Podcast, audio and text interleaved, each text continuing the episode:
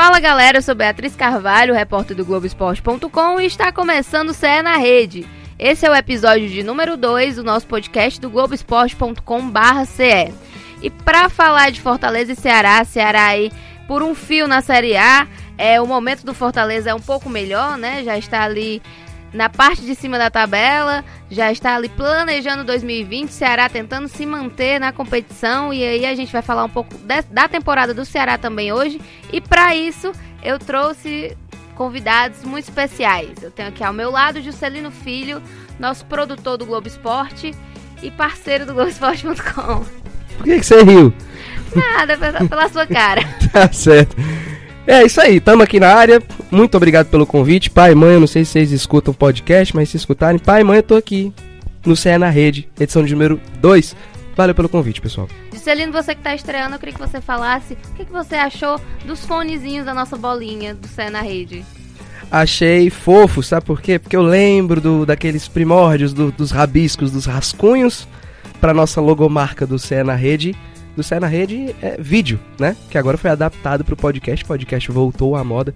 Isso é muito legal. Eu curti, achei jovem. Achei ah, jovem. Acho que o contexto é esse, também. jovem. Isso. Quer se entrosar. Bacana. E aqui ao meu outro lado, a minha esquerda, temos. Quase de frente, né? Quase, de, quase frente a frente aqui. Temos uma voz que vocês já conhecem Ora. bem. Esperamos que conheçam, né? De, depois de acompanhar os outros episódios aí do Cé na Rede. Ora. O Tom Alexandrino Pode, pode dar um alô aí pra galera, Tom. Olá, Bé, nossos amigos ligados aqui no Cé na Rede. Jazz! Oi! Além dos seus papais que devem estar ouvindo, a Graz também deve estar A Grazi ouve né? podcast. Com certeza. Então é mais uma satisfação estar aqui, é importante. Numa reta final de competição, acredito. E o mais importante de estar participa participando desse Cé na Rede, desse podcast não pelo fato de ser a segunda edição, mas ser pelo fato que antecede o final da competição e talvez o destino dos nossos clubes, tanto o Ceará, principalmente que luta contra o rebaixamento, e um Fortaleza que luta talvez ali por posicionamento, que pode ser um benefício maior para a final de temporada, para a entrada de 2020 também. Bacana, e este é o Céu na Rede e a gente vai começar.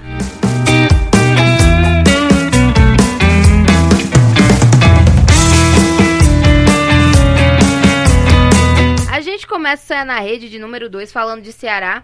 Ceará que agora tem 9,3% de chance de ser rebaixado à Série B, é, segundo o cálculo do Departamento de Matemática da UFMG.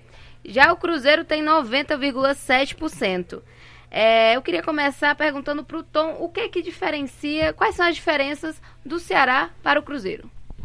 A cor. Eu sei que eu não sou o Tom, é. mas o eu quis responder essa. O estado também, né? Os jogadores, o técnico. É, tudo, mas o Tom tudo. vai responder de outra forma. Essa, essa questão da, da porcentagem de rebaixamento, ela, ela se alterna a cada rodada. Ela vai mudando a cada rodada. Como a gente só tem mais uma, então, digamos, é o último estalo dessa matemática, dessa porcentagem.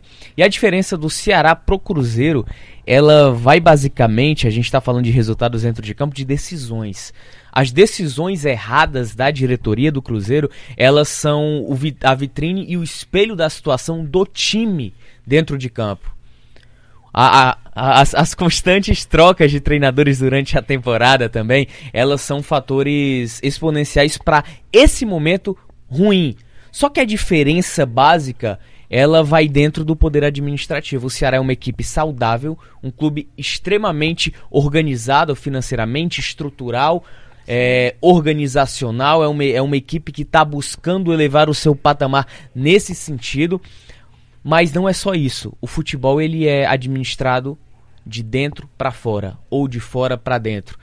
Sempre tem esse contexto e essas raízes entre esses dois lados mas as decisões elas precisam acompanhar a evolução estrutural. O grande problema do Ceará são as decisões de campo.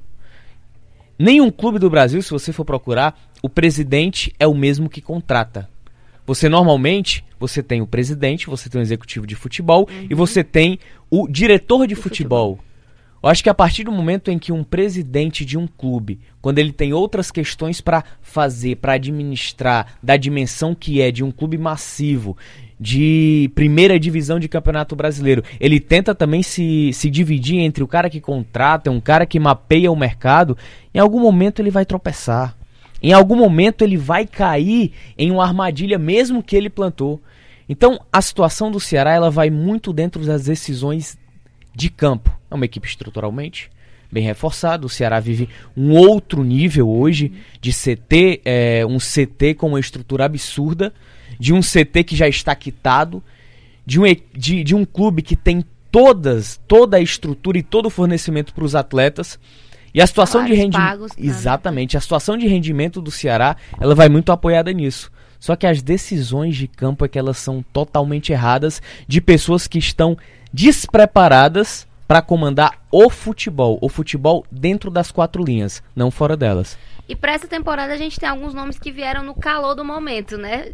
A torcida pediu, teve toda aquele aquela emoção e acabaram trazendo alguns, alguns jogadores como, eu quero citar aqui, o, o Wesley e o Leandro Carvalho, que foi bem nesse cenário de pedido do torcedor mesmo.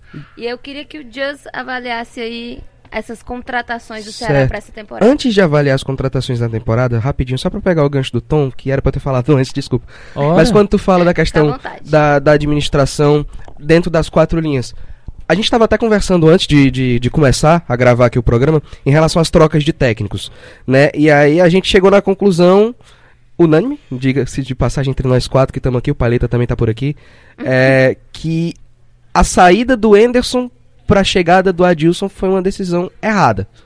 Sim. Eu acho que o Enderson não deveria ter saído. Para mim, para mim foi uma decisão precipitada. O cara, a gente tava falando do número de vitórias, né? Tu, qual é a quantidade de vitórias que o time tem com o Enderson? O Ceará tem 10 vitórias na competição. Oito dessas 10 foram conquistadas sob o comando do Enderson Moreira. Isso quer dizer alguma coisa. Por mais que tenha tido aquele, aquele momento ruim das oito partidas sem ganhar, se não me falha a memória, foram oito? Isso. Isso, foram oito jogos sem, sem vencer. Cara, alguma coisa estava errada. Será que era o treinador? Sério mesmo, será que era o treinador? Porque assim, eu não via o Enderson fazendo um trabalho tão pífio, tão medíocre quanto o pessoal estava apontando. Entendeu? E aí, assim, é, é, aí a gente viu um Adilson totalmente perdido, fazendo substituições aleatórias que a gente não entendia. É, bastante questionado, diga-se de passagem, durou muito Rolês pouco. aleatórios. Rolês aleatórios, tipo o prefeito Roberto Cláudio na, no aeroporto, um rolê totalmente aleatório. Mas assim, é, é, eu, eu acho importantíssimo você ter falado isso também, da questão de quem dirige, quem contrata, não costuma ser a mesma pessoa, mas é, eu acho que nesse ponto, por exemplo, foi um pecado fora das quatro linhas, mas que investe nas quatro linhas também, né? E a questão das contratações, que a Beatriz estava falando, cara, foi uns tiros meio errado, né, também, que o Ceará deu. Acho que o Ceará estava numa, numa, numa, situação financeira muito boa por ter permanecido. A gente sabe que quando se permanece na Série A, você tem um ganho financeiro melhor do que quando você sobe da Série B para a Série A. Né, quando você permanece na Série A, você ganha um pouquinho mais de cash, um pouquinho mais de grana. E o Ceará estava se dando ao luxo de, por exemplo, ter as duas contratações mais caras da história do, do futebol cearense. Que foi o Wesley e o menino Leandro, não foi isso, Tom?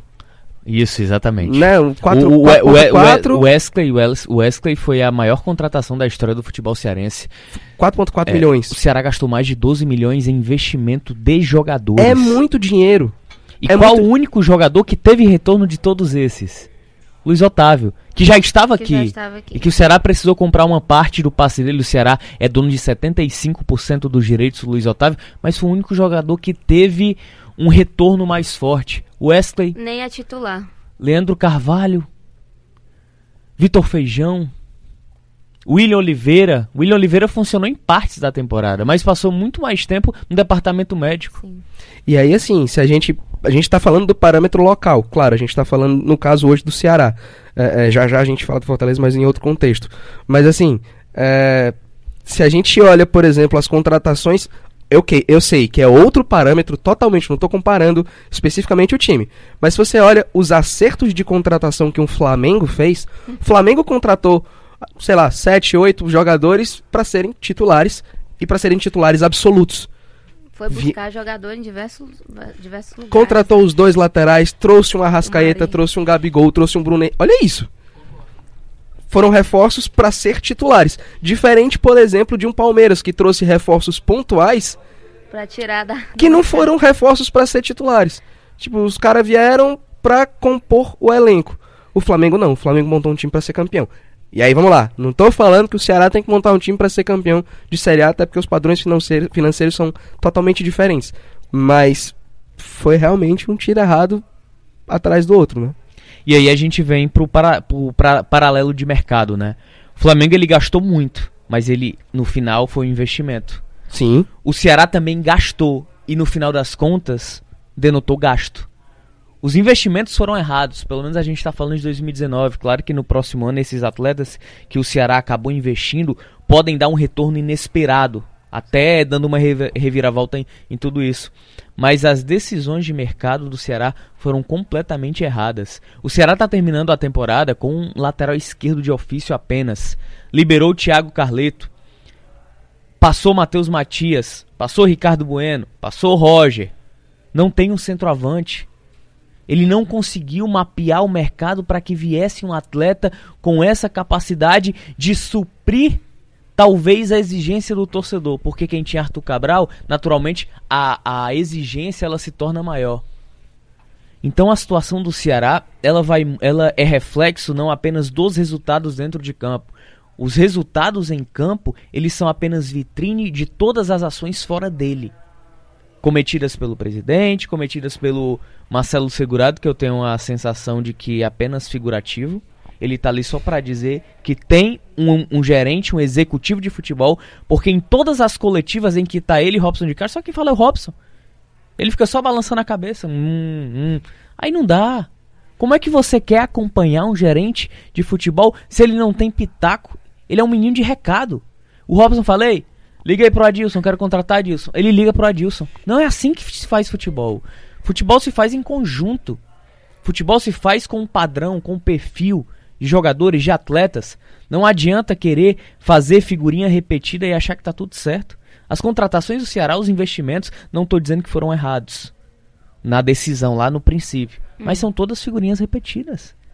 Roger é figurinha repetida, Wesley, Pachola, Leandro Carvalho, Lima, então, o conhecimento de mercado do Ceará, ele é restrito a um passado recente de glórias. Ele não tem presente, não tem futuro. É, e é muito louco pensar nisso, né, Tom? Porque você fala assim. A gente sabe que no futebol é, é muito de, de fase também, né? O jogador Verdade. vive um ano muito bom esse ano, ano que vem ele pode não render tanto quanto. Né? E aí você se mirar naquele, sei lá, no ano em que o Wesley foi muito bem e falar assim, não, vou, vou trazer ele de volta. O, o Leandro Carvalho também, do mesmo jeito, o Lima também. Enfim, trouxe jogadores que tinham tido um, um período muito bom, né? Vestindo a camisa do Ceará, ou um período bom, tirando muito. Né? Verdade. Né? Para alguns deles, sim na expectativa de que dê certo. E aí você investe muito dinheiro, enfim, isso que a gente acabou falando. Um exemplo, o Lisca foi contratado no passado baseado no que ele fez em 2015. Deu certo, deu. Mas quando foi contratado, eu critiquei. O, o, o Lisca ele foi surpreendente na sua campanha de recuperação do Ceará, mas a contratação ela não foi muito na base da assertividade. Esse treinador vai salvar a gente. Esse treinador ele tem o perfil. Não. Foi ele foi ele foi contratado na base da esperança. Não se faz futebol com esperança. E, e vale para tudo na vida. Quando a gente deposita em esperança em alguma coisa, em algo, em alguém, a gente, a gente vai ficar sem, de braços cruzados esperando que a gente tenha um retorno. E foi isso. O Ceará contratou o Lisca no passado, pensando no que aconteceu em 2015, que talvez fosse possível. Graças a Deus que deu certo mas não foi assertivo. E a contratação do Argel, vocês acham que também foi na base da esperança também? Porque o Ceará já estava tentando o Argel antes mesmo de trazer o Adilson. Péssima contratação. Olha, eu também não achei muito legal não. Pro momento é péssimo. Talvez o Argel para o início de temporada, ok, a gente engole, a gente dá uma oportunidade. Mas o Argel há muito tempo que ele não fazia um bom trabalho, pelo contrário, com um perfil de desavença interna muito grande em alguns clubes por onde ele já passou. E aí, o mais importante é você se ressaltar. Claro que o futebol tem a, tem a via de mão dupla de algumas situações. Mas olha como ele saiu do CSA. É justamente isso que eu queria destacar também. Será que não foi antiético essa, essa atitude dele de sair do CSA, que era um concorrente direto do Ceará, tentando fugir do rebaixamento? É, a gente não sabe como foi também o que passou pela cabeça dele, né? Mas assim, no CSA eu não via o Argel com, sei lá, com chances boas de se livrar de rebaixamento, por exemplo. Sim. O CSA já estava ali, não estava matematicamente. Talvez ele tenha visto no Ceará uma possibilidade de, ah, acho que aqui dá para eu me livrar. Mas né? faltando três rodadas pro final, será que não é muito. Esse é o problema. Você não tá jogando com seu time, né? Você tá. Ele não montou elenco, ele não conhecia o jogador, conhecia de ver, né? Assim, mas assim, não acompanhava. Velho, assim, qualquer treinador que aceitasse comandar um time no- como o Ceará, na situação que o Ceará estava, de, de, de fugir de, de rebaixamento, faltando três jogos, nossa, é uma decisão muito corajosa.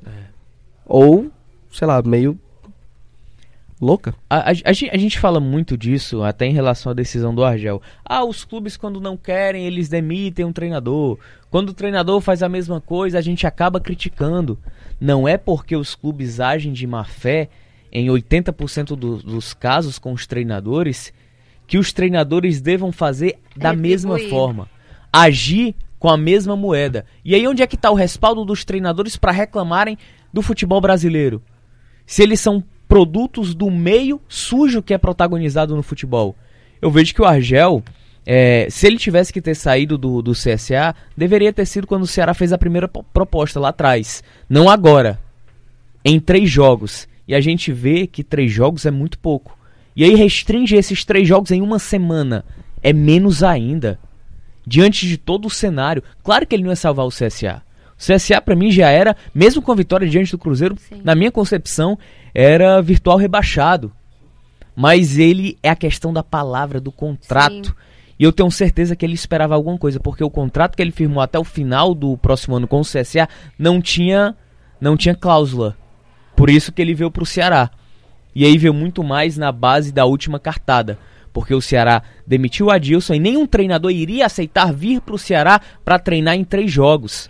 E aí o Ceará precisava se resguardar de um contrato até o final do próximo ano, de uma obsessão da diretoria pelo Argel, não sei porquê, não sei baseado em quê. Mas aí quando a gente fala dessa questão de cumprir contrato, a- trazendo pra cá agora, indo falando rapidinho só do Fortaleza, na questão da saída do Ceni para ir pro Cruzeiro. Se tinha um contrato a ser cumprido, o Ceni falava muito de, de cumprir contrato e tudo mais, mas acabou dando essa escapadinha ali pro Cruzeiro e acabou voltando depois, né? Exatamente em outro detalhe sobre o Ceni é autocrítica. Em tudo na vida você precisa de autocrítica. O Rogério, em uma coletiva, ele falou o seguinte sobre a questão de treinador, foi questionado sobre isso. E ele falou: "Cara, a partir do momento que eu largo o Fortaleza e vou pra outro clube, eu não, tenho tenho direito, a, direito eu não tenho opinar." direito a falar nada, a opinar em nada".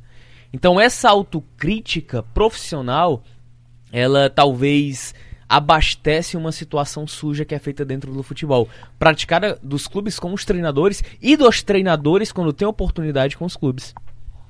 Com o Argel foram 29 trocas de técnicos em 2019, não foi, gente? Sei não. Você tá dizendo, eu acredito.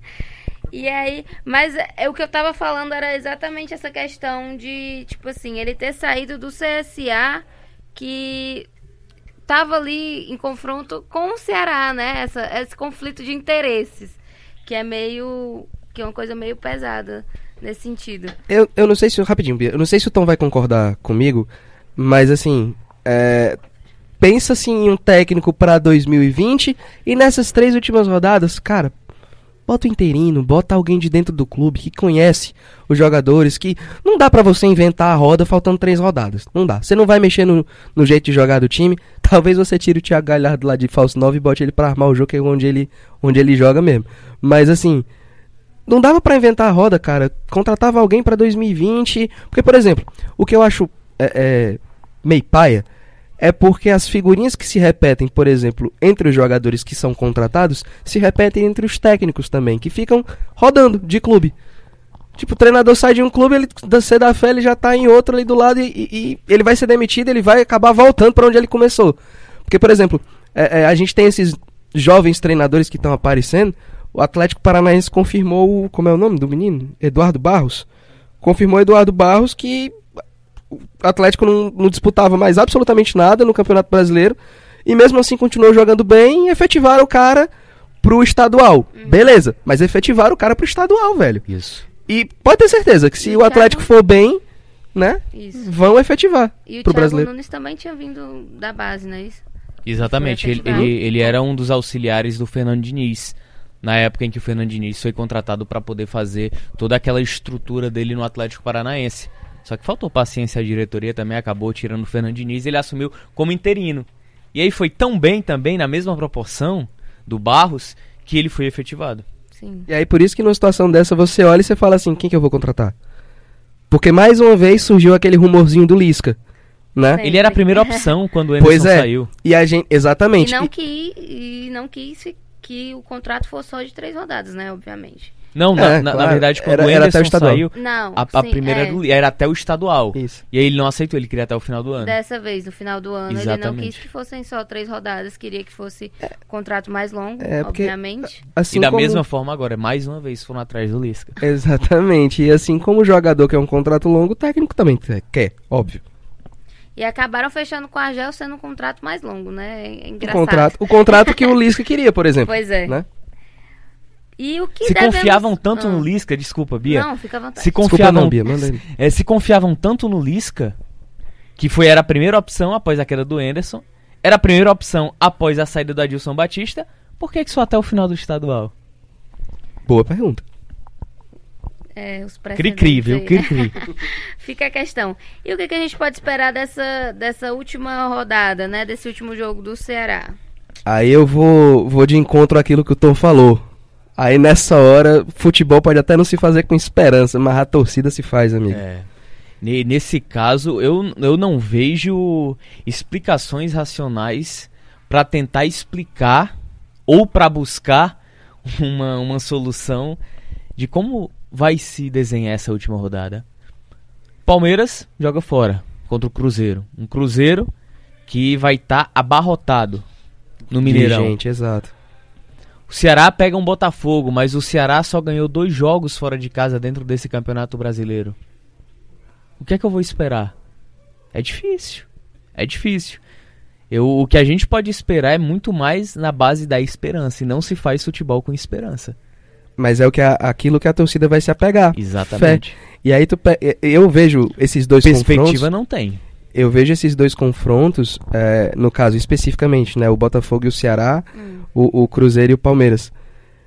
Ah, se você pegar por elenco, o Palmeiras é o adversário mais difícil, óbvio. Verdade, verdade. Mas o Botafogo tendo objetivo ainda de Sul-Americana, eu acho que se- jogando em casa ainda por cima, querendo salvar um ano que não ganhou nada, tendo esse objetivo de Sul-Americana, eu acho que talvez, né, o Botafogo se faça um adversário bem mais complicado, bem mais osso duro assim do que um Palmeiras, por exemplo. Mas aí quantas chances o Ceará teve já de escapar, né? Se acontecer de o Ceará ser rebaixado, não vai ser esse jogo que vai ser o Sim, responsável, óbvio né? Toda uma campanha, toda uma construção. E, e eu, O Ceará tem a terceira pior campanha, é o retorno, né? Classificação do retorno, o Ceará tem a terceira pior campanha. E aí, tudo isso acaba pesando nesse final, né? Que pode ser um final bem cheio de emoções, de, sei lá, terminar, acabar o jogo e ficar lá esperando o resultado de outro jogo, de repente. que sejam positivas, né? As emoções pra gente aqui, porque o 2019, tendo uma permanência do Ceará, tendo uma permanência do Ceará na primeira divisão, apaga tudo. Até porque o Sem equilíbrio, dúvida. até porque o equilíbrio financeiro ele permanece. O Ceará não vai entrar o 2020 cheio de dívidas, afogado, como o Cruzeiro, ficando na Série A sendo rebaixado. É, então, aí é, onde, aí é onde a gente entra de novo naquela margem de diferença de Ceará para Cruzeiro. O do 2020 apaga tudo que foi feito em 2019, mesmo que de ruim. Apagar no sentido do que ficou para trás. Mas os erros, eles precisam ser reparados. E o Ceará precisa ter uma melhor margem de acertos. A começar pelas decisões. Não estou pedindo aqui de mudar Robson, sai todo mundo, não. Não é assim que funciona. Mas que eles tenham minimamente uma autocrítica que eu não vi durante esses dois anos em nenhuma entrevista coletiva do presidente. Espero que no íntimo dele ele tenha essa autocrítica e que ele esteja pensando em reformular o seu pensamento sobre futebol. Porque o pensamento dele está completamente errado. E não só esperar energias positivas, né? Isso. É, não dá. É verdade. Não dá. E aí eu ia pedir pra vocês dizerem as dicas de cartola, mas eu acho que vocês vão ter algum nome pra dizer aí? Eu apostaria no, no Bachola, mas uma coisa é certa: o Argel deve tirar o Bachola durante o jogo. Pensei É, que ele ia eu dizer Diogo pensei nisso. Silva. De novo? Tô apostando o Diogo Silva contra o Flamengo. Se eu fosse vocês, eu não ouvi o tom, não. É verdade. apaga, Cara, apaga. É, dica ousada, nossa, eu iria do, do talismãzinho lá, o El Raio, Matheus Matheus Gonçalves. Gonçalves. É. Raio. Que se não for titular, deve entrar no segundo tempo pra correria. E numa correria dessa, amigo, talvez resolva. Será que não sai um gol do Galhardo dessa vez? Mais um. A galera da figurinha carimbada, né? Eu no vou de Cartola William já. Oliveira.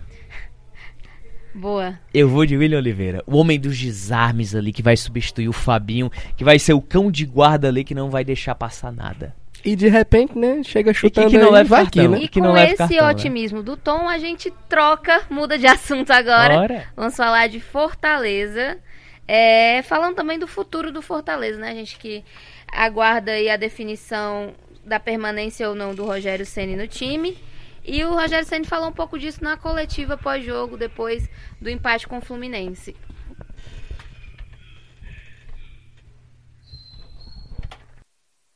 Nós, quando nós acertamos esse contrato, né, eu estou falando ainda de janeiro, nem estou contando a minha saída, né, porque nós, eu, eu, quando eu voltei para cá, eu nem contrato assinei com Fortaleza. Eu vim pra, pela necessidade que eu, pela gratidão que eu tinha ao clube, pela, pelo sentimento que eu tinha de. O presidente me pediu muito para que eu voltasse, pra, eu, mim já tinha dado como encerrado o ano, pelo desgaste, na verdade, que, foi, que aconteceu é, nessa passagem pelo Cruzeiro mas eu achei que eu devia também alguma coisa ao clube, né? Então nós fomos assinar o contrato agora, faz alguns dias, 15 dias, só para protocolar realmente, não ser o, o contrato que vai para registro, né? E, e nós temos aí até, acho que sexta-feira da semana que vem, foi o que foi combinado para dar uma resposta, então nós temos, provavelmente até semana que vem, nós vamos sentar na- na- até o domingo, quem sabe, porque eu já tenho, segunda-feira tenho que estudar curso, mais 10 dias de curso de treinador, né? Então eu tenho que, que, que ficar 10 dias de volta aqui ao Rio de Janeiro, em Teresópolis, né? É, mas a gente deve conversar até o final de semana e, e vamos ver qual é a possibilidade ou de, de ficar, ou dar continuidade ou, ou de seguir em frente. É uma, é uma decisão muito difícil, mas, mas que tem que ser tomada em algum momento. Mas é, não antes de domingo, não antes de tentar fechar esse ano com 53 pontos, o que seria a maior, aliás, já é essa a maior campanha do Fortaleza na história dos pontos corridos. E tentar fechar com a melhor equipe do Nordeste dentro do Campeonato Brasileiro em- e tentar também manter esse nono lugar, que seria muito legal pra gente. Tá certo. Vocês acham que o Ceni fica ou o Ceni sai? Você quer os números da Mega Sena também? Deixa eu pegar ali do lado. Será que, será, será que ele fica em Sene ou sai de Sene? Boa, Boa! Tom! Muito boa! Toca o tambor. Tambor do Maranhão. O que será que eu queria jogar essa pergunta também pra vocês, bem, bem no mundo das ideias aqui. O que o Marcelo Paes poderia oferecer para o Ceni para ele ficar? Sul-Americano. Que já existe. Competição internacional. Boa, Finan- Juscelino. financeiramente, o Fortaleza eleva o seu patamar. Financeiramente. Além do mais, teve a questão da, da- das mais de duas mil adesões de sócios. O Fortaleza entra no top 10 de clubes com maiores sócios torcedores do Brasil, dado aqui do nosso amigo Palheta. Essa cabeça não serve só pra separar o corpo. E aí cortou o E cabelo. pra pensar também. Sansão. É, parece o. Chau Chau. Enfim, é, então o Fortaleza ele entra num patamar financeiro diferente. Inclusive, de acordo com o blog do Capelo, números levantados do ano passado, após oito anos de Série C, mais de 40% da renda do clube de receitas vem da própria marca. Isso é, uma- isso é inacreditável. E é importantíssimo, né? Exatamente. Tanto é que, se eu não me engano, agora a Beatriz, que é do Globoesporte.com, ela vai me resgatar isso. Teve matéria no GECOM falando de, de- do Ceará também tem uma marca própria, não foi isso? Exatamente. Não é? Também tá avaliando próximo essa questão ano. para o exatamente, pro próximo ano. próximo ano, exatamente. E assim, bons exemplos têm que ser seguidos. E o fato do, do Fortaleza não gastar, por exemplo, com uniforme, poxa, já é uma economia muito boa. Ele vender o próprio uniforme, enfim, essa, essa coisa da marca própria traz um ganho financeiro absurdo. Até restaurante tem. Até restaurante tem, né? E assim, a- a- o Fortaleza tá com quantos, quantos mil só? 33? 33 Até este mil. momento que a gente tá gravando, não vou dizer a hora pra você não saber que horas a gente gravou. Mas até esse momento que a gente tá gravando, tava com 33 mil e pouco. Foram 2.500 Vai chegar- novos sócios depois da conquista da vaga na Sul-Americana. Deve chegar nos 35 até o fim do ano. E olhe lá se Com passar de vitória 40, diante passar de Bahia, 45. então, Com, vitó- com provável vitória, uma possível vitória diante do Bahia, né? o, o que é que pode alavancar esse número de sócios e essa parceria ainda mais o torcedor, que está sendo muito forte, ela se restringe à permanência do Ceni. Isso é que vai alavan- alavancar ainda mais os sócios torcedores e a evolução dessa marca própria de ser uma das principais fontes de receita do Fortaleza. Pois é. Agora sim, o Senna é um cara que construiu a carreira dele de quase três décadas aí com futebol. Deve tudo que ele tem ao futebol, ele já falou isso. Eu acho que é um cara que não precisa de grana. Eu acho que o Senna se move muito a desafios também. É um cara extremamente profissional, extremamente competitivo. É, Você nota isso, né? Do jeito das, das coletivas, do jeito que ele monta o time em campo e tal. É, eu acho que desafios novos fa- podem fazer também com que o Senna é, é, permaneça. Eu falei da Sul-Americana porque é o que o Fortaleza vai ter de diferente positivamente também pro ano que vem. Uhum. E né? na colet- Primeira na história do clube, enfim. Sim, na coletiva pós-jogo da conquista da vaga na Sul-Americana, ele falou que se tivesse que tomar a decisão naquele dia, o coração dele dizia pra ele ficar, né? Pra você ver como ele ficou, como diria meu amigo Palheta, emocionado com a decisão, com a, com a conquista. E eu acho que isso pode ser fundamental, talvez, para aprender o Senna aqui para a próxima temporada, né? Ser, ser pego pelo coração. Porque o futebol, até em relação ao Senna, a projeção de carreira que ele teve antes da saída do Cruzeiro, ela foi muito alta.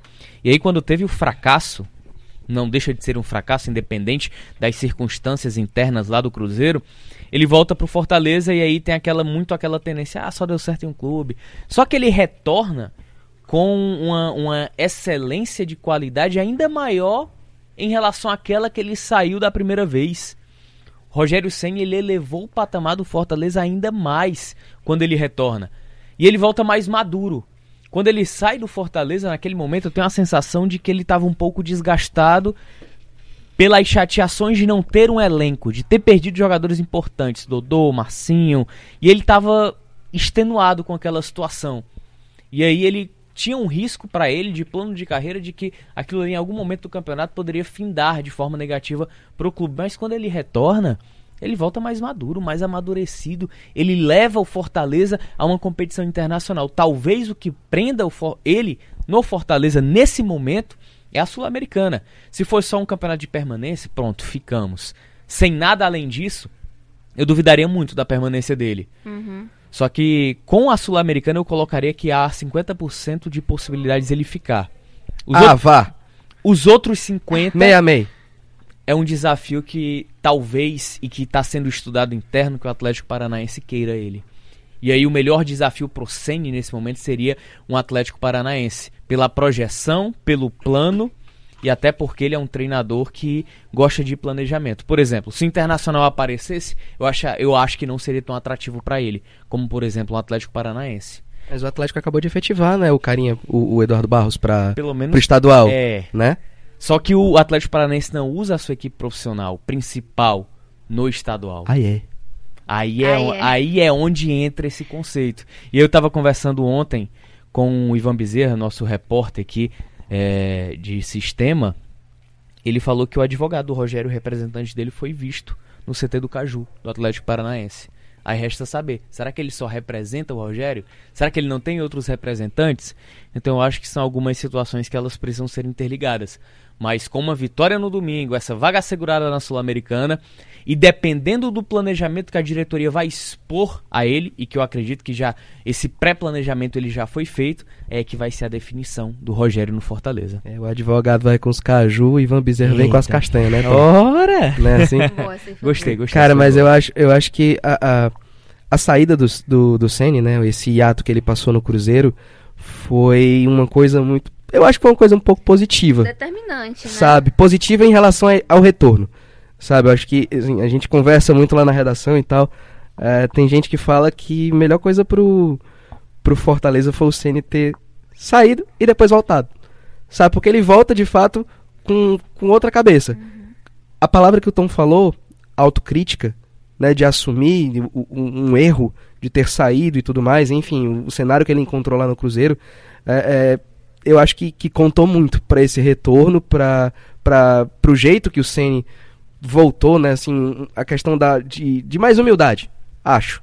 Eu acho que o, o Ceni estava alcançando um patamar muito alto, muito alto, muito alto, aí de repente alguém precisou puxar ele um pouquinho, falou assim, desce um pouquinho, filho. Uma E quem desceu foi o Cruzeiro. Porque quando ele chegou lá no Cruzeiro, ele se deparou com medalhões como, por exemplo, um Thiago Neves da vida, que é um cara que, assim, certamente o salário do Thiago Neves era maior do que o salário do Ceni, por exemplo, lá no Cruzeiro.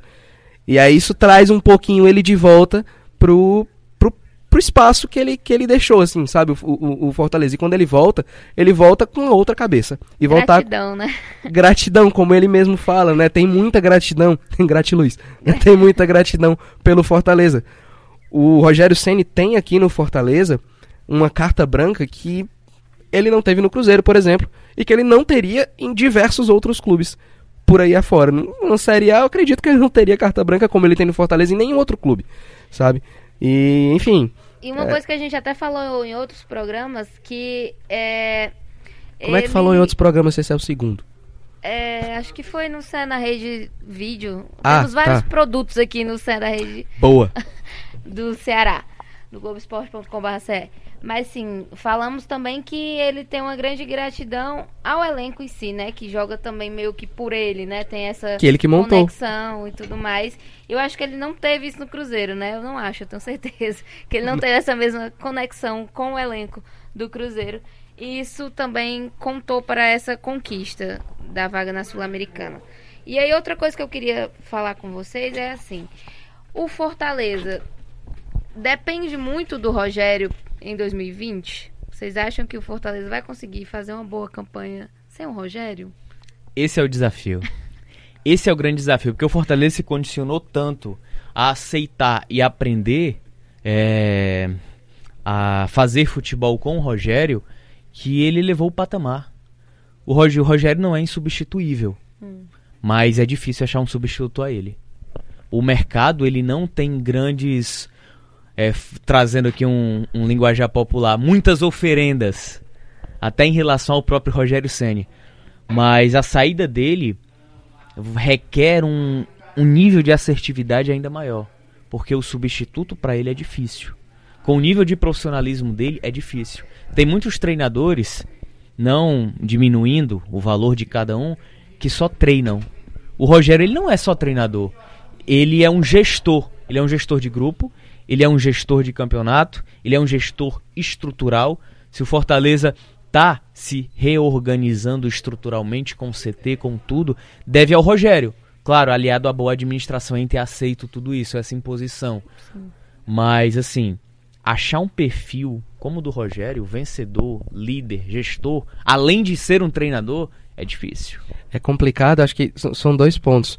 É, o primeiro é o nome, a marca Rogério Ceni. Ela foi muito importante, não só pro lado ah, ah, profissional, como um bom treinador, um estudioso e tudo mais, que deu certo como treinador no Fortaleza, mas a marca Rogério Ceni, ela ajudou e muito a aumentar o número de sócios, a trazer patrocinador, a fazer a questão do CT, a reformar o CT. É muito também pela marca Rogério Ceni. E outro treinador com essa marca só os medalhões. E olhe lá, né? Porque o Rogério construiu a carreira dele sendo jogador e tudo mais, começou a carreira como treinador agora. E a outra, o outro ponto é quantos técnicos tão hoje em dia existem que tem um perfil tão ofensivo como o Fortaleza se acostumou a jogar. É verdade. Que de repente, quando veio o Zé Ricardo, ah, ah, não tinha mais aquele, aquele perfil tão ofensivo e o time falou: opa, peraí, como é que a gente tá jogando? Né? E quando o Ceni voltou, resgatou isso e o time conseguiu jogar de novo do jeito que vinha jogando como antes. Né? Até tem, mas o Rogério ele preenche pré- pré-requisitos que em uma temporada inteira alguns treinadores não atendem essa demanda. Vou dar um exemplo. Um bom treinador, inteligente. Anderson Moreira é um bom treinador, é inteligente. Concordo. O time dele é ofensivo. Só que ele não tem o equilíbrio emocional necessário para lidar com pressões. Não tem o equilíbrio emocional necessário para lidar com adversidades, para poder gerir um grupo. Por isso que o nome do Rogério se torna tão diferenciado. Quando a gente pensa em perfil de Rogério, sem exagero nenhum, não é porque está no Fortaleza, o que a gente encontra de mercado no futebol brasileiro com esse padrão é, Jor é Jorge Sampaoli e Jo- Jorge Jesus. A dupla Jorge aí, Jorge. os Jorges. Não é querendo elevar demais, não, Tá mas eu acho que é o Jorge. cenário correto. Beijo, Thaís. é, o, é o correto.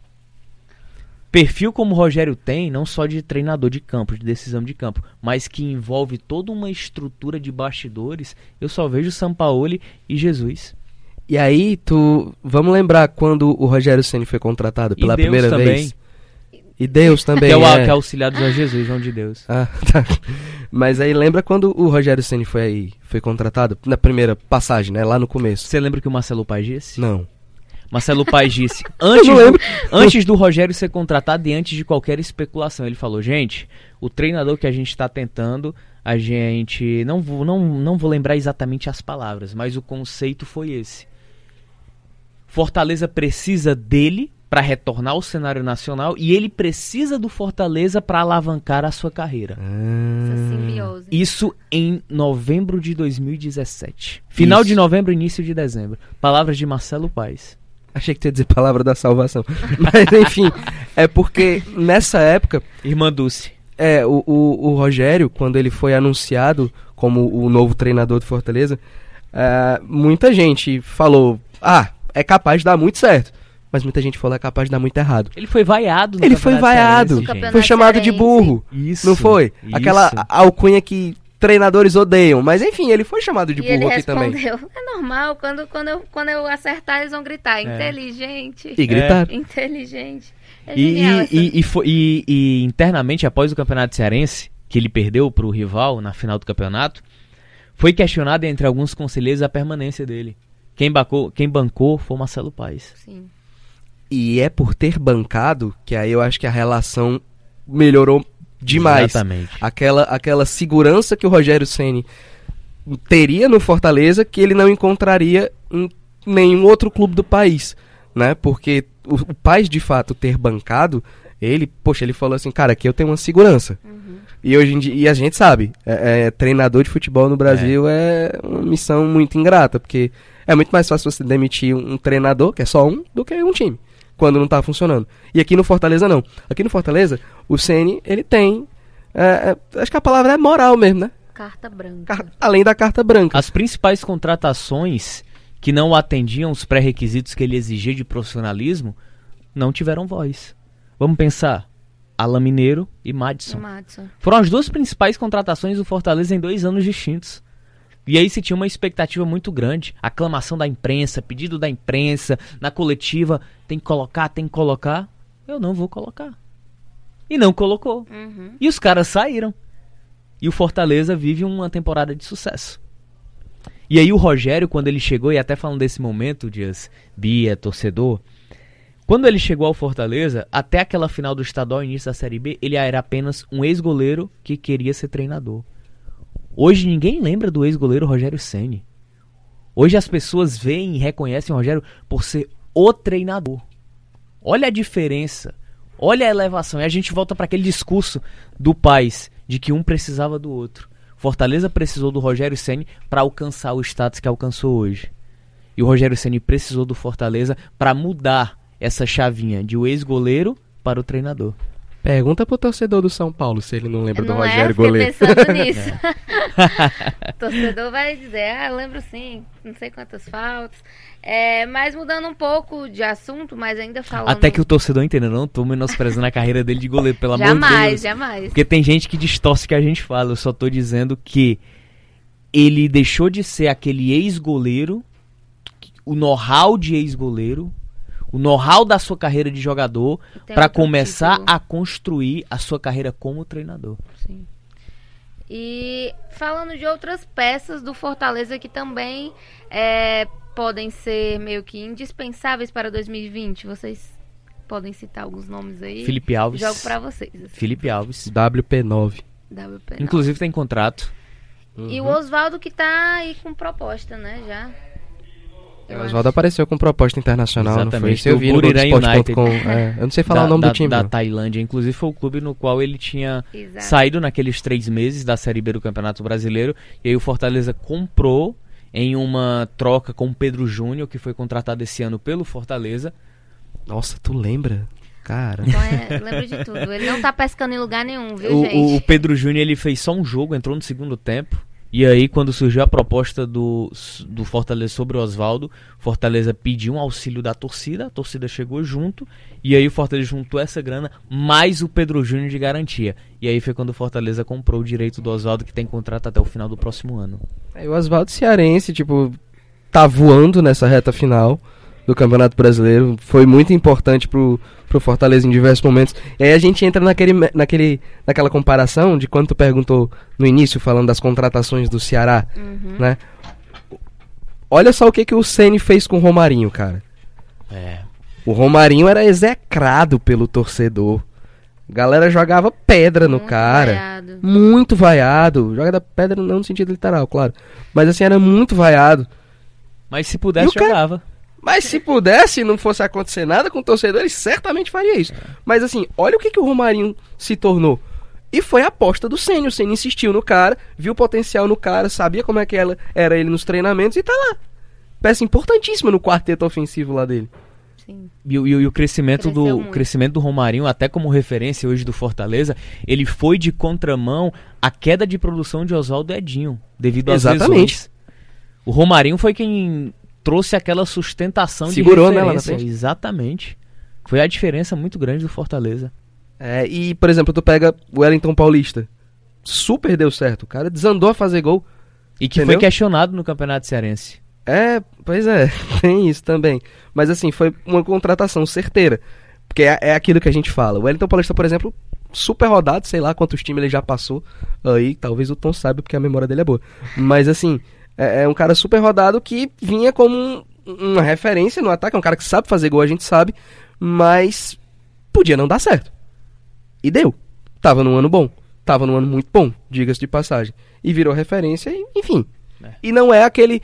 é, é, ano passado, quando o Ceni tinha um Gustagol, que o, o jogo era pro Gustagol. Era o Verdade. cara da bola Joga aérea, pro era o cara. Joga pro Gustagol que o Gustagol resolve. Foi assim. E assim o Fortaleza foi campeão brasileiro da Série B.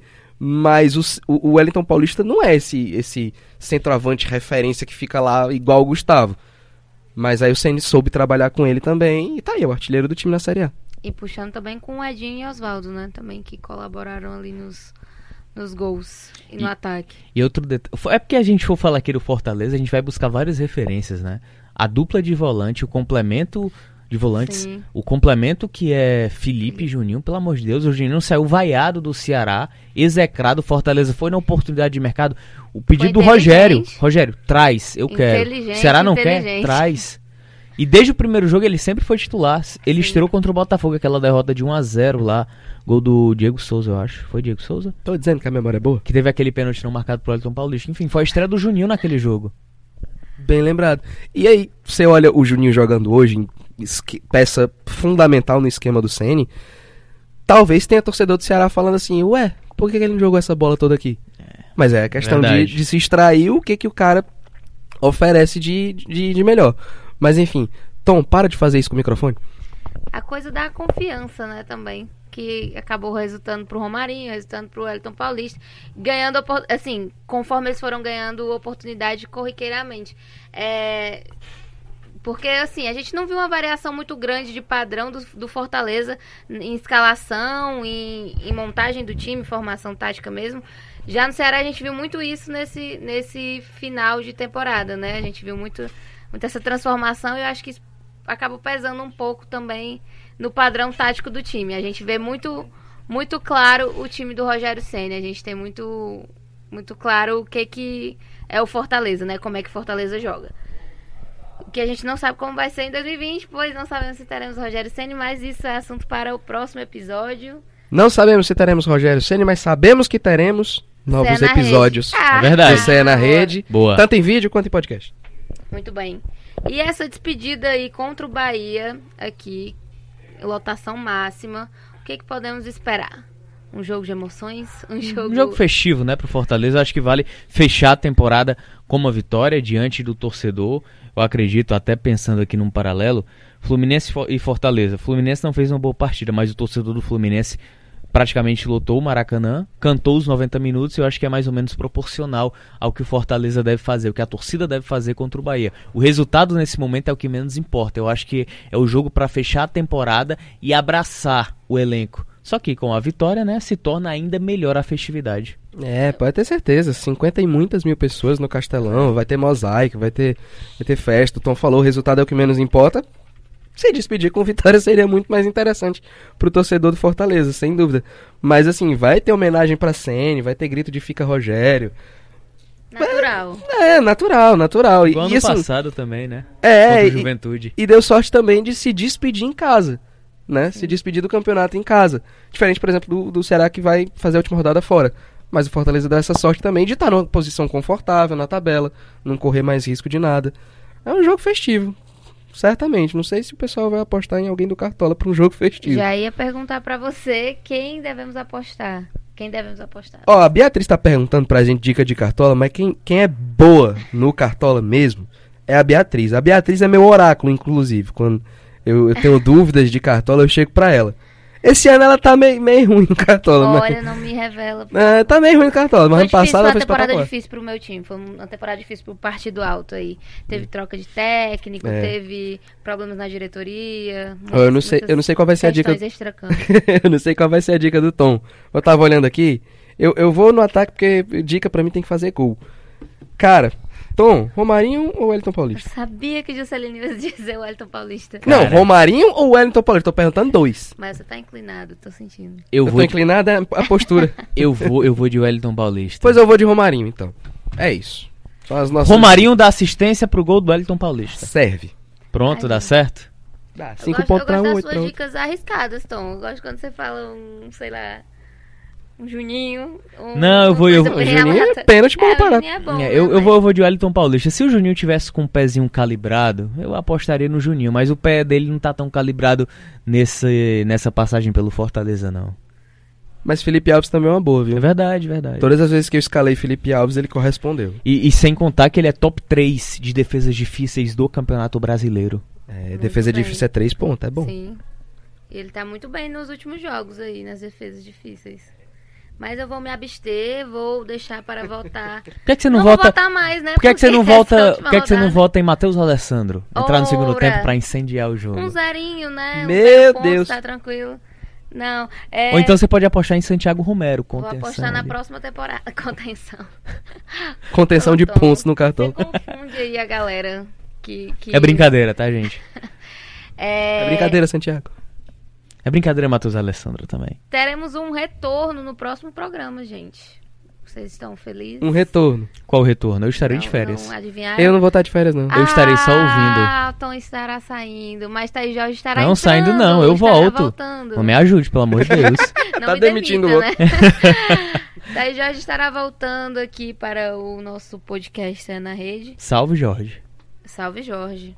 E aí teremos esta ilustre companhia. Alô, Jorge. A gente tá esperando você. Entenderam? Thaís, Alô? esperando.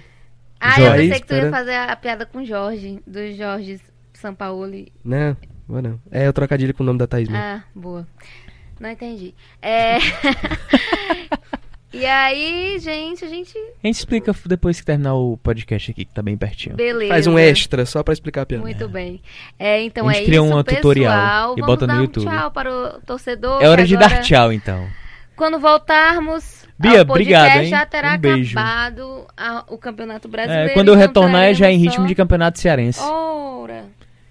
Mas vocês vão ficar com uma, uma bomba, né, pra próxima semana. O Fica do Rogério, o dia do Fico, né? Olha, Que o prazo final é na importante. próxima sexta-feira. Já tem muita gente escalada pra vir aqui 13? comentar se fica ou não Sexta-feira 13. Eita. Ainda bem que eu não tô aqui, essa batata é de vocês. Ah, meu Deus. Tem muita gente escalada aí pra comentar se fica ou não fica do Rogério Senna, viu, gente?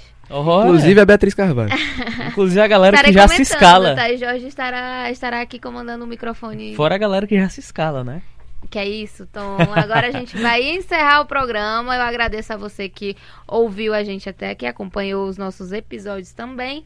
É, e você pode continuar acompanhando o Cé na Rede também lá no site, o Cé na Rede em vídeo. E vendo as repercussões aqui no podcast também. Todas as plataformas. Um beijo e tchau, tchau. Foi um prazer, obrigado e a gente se vê. Tchau, Tom. Valeu, Tchau, grande abraço, hein? Tchau, Bia. Tchau.